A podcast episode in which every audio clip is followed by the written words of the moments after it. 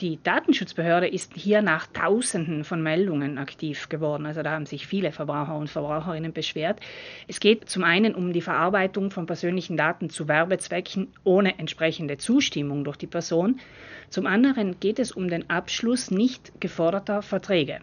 Das heißt, hier wurden Verträge abgeschlossen, die die Endverbraucher und Verbraucherinnen gar nicht haben wollten. Das Gravierende daran, weshalb die Strafen auch so hoch ausgefallen sind, ist unter anderem dass Enel gar keine Möglichkeit gehabt hätte, eine Weigerung zu Werbezwecken angerufen zu werden, festzuhalten. Das heißt, im informatischen System gab es diese Option offensichtlich nicht. Das spiegelt die bisherige Situation wider. Eine Flut an Werbeanrufen mit Angeboten, um den Energieanbieter zu wechseln, ob am Festnetz oder am Handy, sind bei vielen Telefonkunden eher die Regel als die Ausnahme. Und das selbst bei Personen, die bereits kundgetan haben, dass sie keine Werbeanrufe wünschen, indem sie sich in das Verzeichnis der Einsprüche eingetragen haben, das sogenannte Registro delle Opposizioni.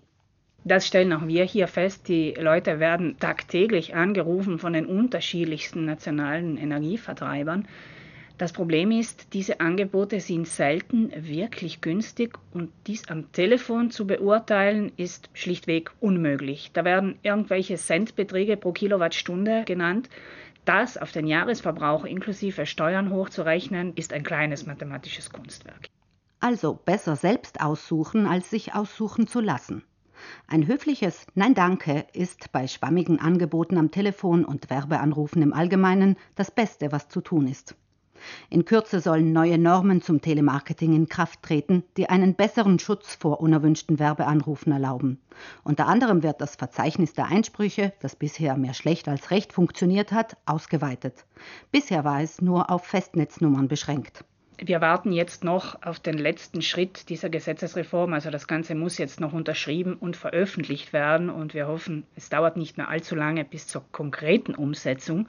Danach werde ich Festnetznummern, Postadressen und Handynummern in das Verzeichnis eintragen können und die Eintragung löscht alle vorher gegebenen Zustimmungen. Das ist der wesentliche Unterschied im Vergleich zu bisher. Egal wie vielen Firmen jemand sein Einverständnis gegeben hat, um zu Werbezwecken kontaktiert zu werden, ein Eintrag im Verzeichnis der Einsprüche hebt alle vorher gegebenen Zusagen auf. Damit sagt man Nein und dieses Nein zählt bleibt natürlich zu hoffen, dass das Ganze dann auch funktioniert. Allerdings, wenn der Garant weiterhin so streng über die Normen wacht, dann sollte es recht gut ausschauen. Denn immerhin 38 Millionen Euro haben Enel und Eni zahlen müssen.